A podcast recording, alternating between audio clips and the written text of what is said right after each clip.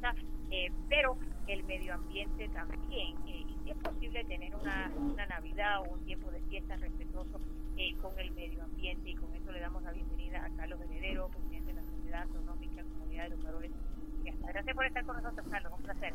Un placer también por acá. Muchas gracias. Bueno, recientemente estábamos hablando de la tecnología, ¿no? Eh, y eh, que nosotros eh, como país la consideramos desechable. Después de dos o tres años compramos una computadora nueva, compramos teléfonos todos los años, ¿no? y no esperamos a que caduque la vida de esa tecnología y crea una basura tecnológica, ¿no? Un poco preocupante también eh, ahora eh, las personas se ponen a comprar eh, entre, entre las cajas, ¿no? Todo lo que viene con estas compras. Queríamos hablar contigo sobre cómo disminuir, ¿no? El impacto que tiene toda esta consumption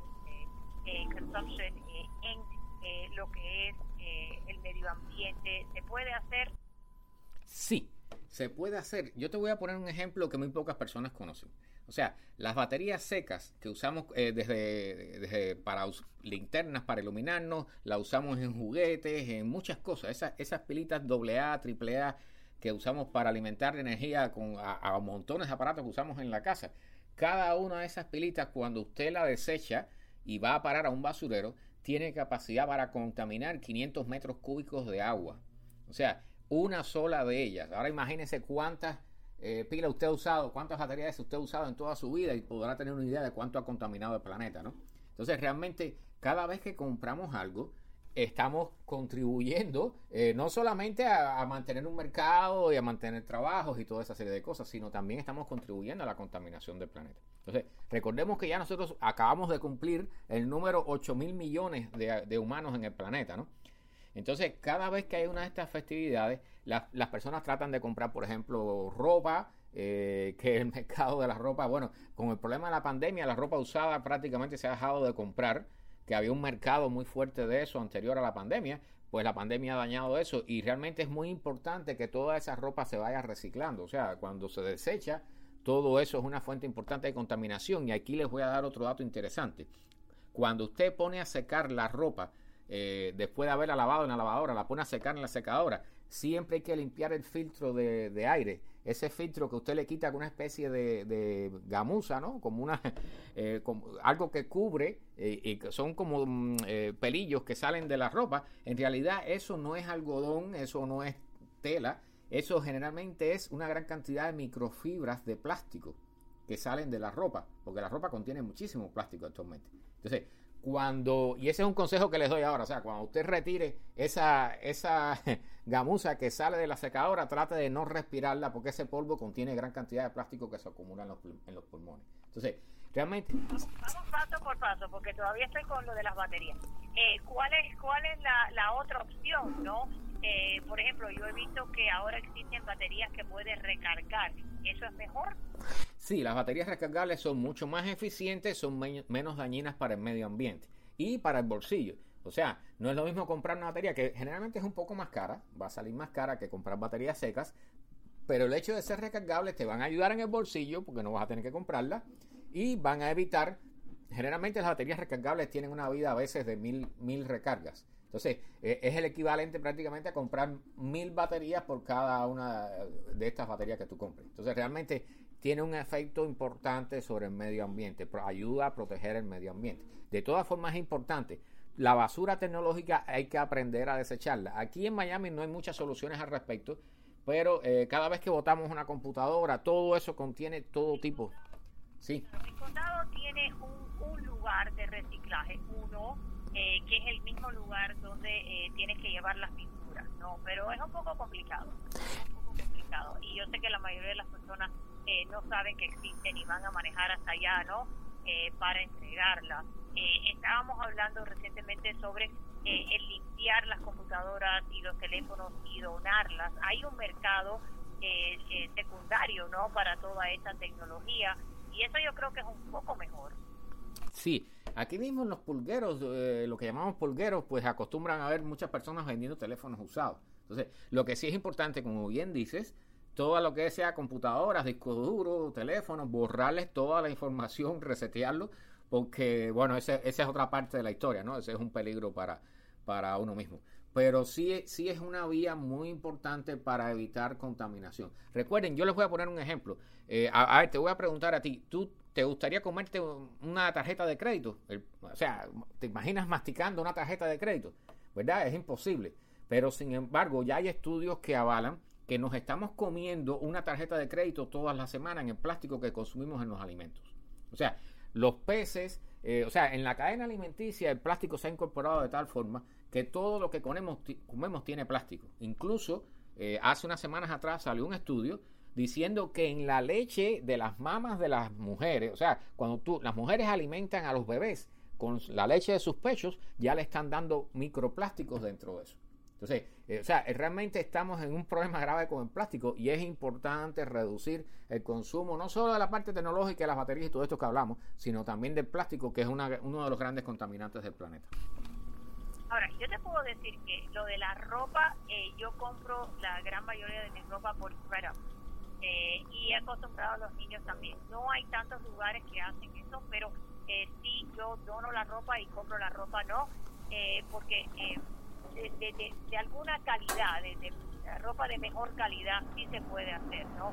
Hay otros tipos de ropa que son completamente desechables, ¿no? Y no tienen una vida, y claro, ese tipo de ropa termina en el suelo lo donas a ellos, ellos lo hacen en trapos y lo hacen en diferentes cosas, ¿no? Para que no termine en un basurero. Eh, pero también hay personas que donan ropa a otros países y esa es otra opción. Y como mencionaste, de, post pandemia, antes de la pandemia era muy, muy popular, post pandemia eh, se ha complicado un poco, pero yo creo que eso es algo que es nada más que eh, educar, reeducar a las personas sobre cómo funciona y cómo puede funcionar para ellos. Es exacto. O sea, el secreto de todos los problemas que tenemos es educación. O sea, y eso empieza desde la cuna, ¿no? realmente tenemos que aprender a reciclar todo lo que sea posible de reciclar. O sea, aquí, por ejemplo, en Miami, eh, bueno, tú mencionaste el caso de, este del lugar donde se depositan las baterías de uso, pero eh, también el reciclaje que nosotros generalmente eh, votamos en nuestras casas eh, a veces ese reciclaje eh, se quema simplemente, o sea, no se recicla. Eh, la, mayoría, te lo puedo decir yo desde el punto de vista del condado, ¿no? Porque ya no se puede vender en plástico. Entonces, lo que se recicla, que funciona, es el cardboard, las cajas y los cartones de papel. Y por eso se les sigue pidiendo a las personas que compren menos plástico porque hay muy poco plástico que nosotros podemos reciclar y los del uso singular terminan eh, o quemándose o poniéndose en un acto. Exactamente. Y aquí te voy a dar otro dato. O sea, eh, cuando uno mira el fondo de las botellitas, que para ver si son reciclables, que tienen un, un símbolo que es un triángulo, eh, eso con ese triangulito. ¿eh? Son mentiras. sí, exactamente. exactamente. O sea, el simbolito con el número es, un, es un truco que, que inventó la industria del plástico para eh, decir, o sea, inicialmente la, gente de los partidos verdes y todo esto crearon un símbolo de reciclaje que era un triángulo con las tres flechitas. Bueno, la industria del plástico creó un símbolo que es muy similar con un número en el medio que identifica qué tipo de resina hay en el plástico y la mayoría de esos plásticos no son reciclables.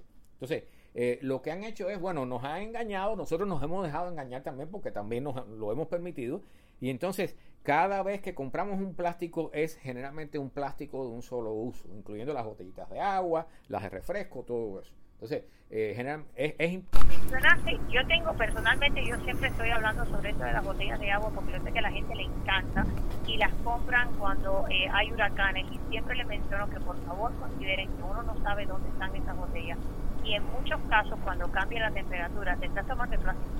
Exactamente, y si congelas el agua dentro de la botella también.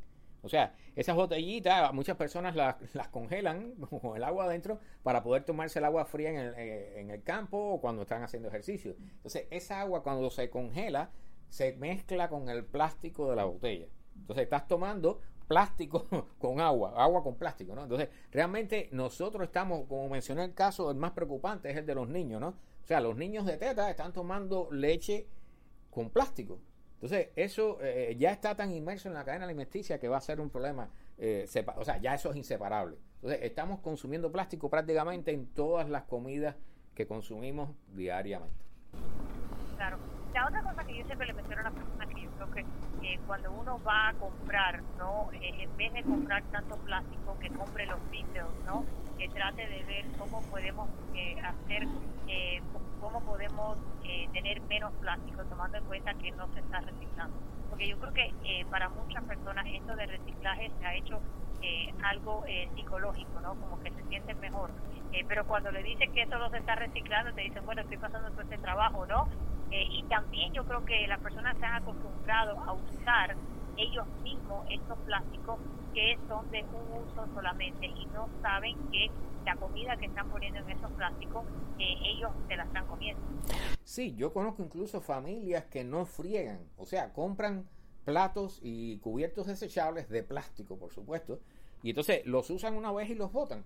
Entonces, eso es día tras día tras día. Yo conozco casos, o sea, tengo hasta un amigo que en una época eh, no lavaba calzoncillos ni media porque simplemente se compraba los, los calzoncillos la media de la semana, los usaba una vez y después los botaba.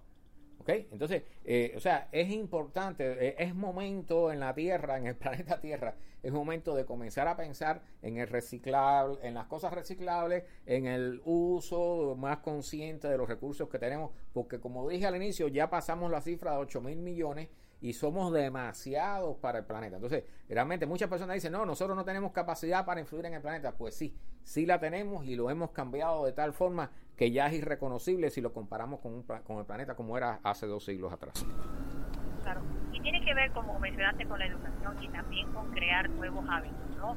Eh, y encontrar diferentes maneras en que puedes usar las cosas y reusar las cosas también pensarlo dos veces, ¿no? Antes de comprar algo que no necesariamente es lo mejor para el Eso es exacto. Y a veces, yo sé que a todos nos gusta comprar juguetes para nuestros niños, por ejemplo, pero hay juguetes y juguetes. O sea, casi todos los juguetes ahora son de plástico. De hecho, hay un problema con los juguetes de plástico que vienen de China, que traen plásticos que son realmente eh, preocupantes para que los niños jueguen con ellos.